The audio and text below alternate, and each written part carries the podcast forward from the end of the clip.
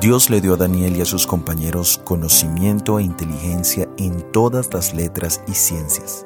El conocimiento caldeo estaba mezclado con ciencias oscuras que los hebreos evitaban. Así que su fe fue probada al evitar mezclarse con prácticas paganas, pero su decisión de permanecer firmes y fieles a Dios y su dependencia del poder divino les permitió ser bendecidos.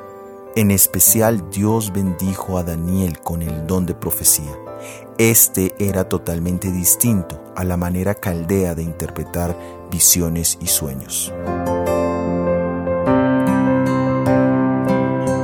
En todos nuestros esfuerzos académicos, desde nuestros estudios básicos en primaria y secundaria hasta los estudios técnicos y universitarios, Dios es la fuente de conocimiento e inteligencia.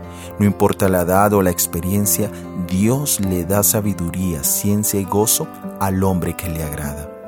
Pero nunca olvidemos que ese gran conocimiento e inteligencia son como letras escritas en la arena, sin tener el don precioso de la salvación. El mayor don de todos es Jesús nuestro Salvador, quien está dispuesto no solo a darnos conocimiento terrenal y temporal, sino a formar un carácter fuerte y simétrico.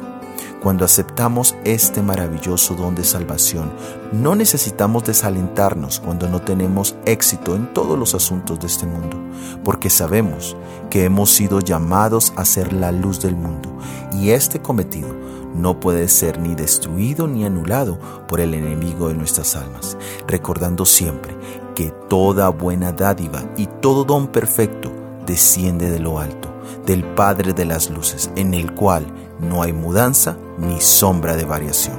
Soy Óscar Oviedo y este es el devocional Daniel en 365 días.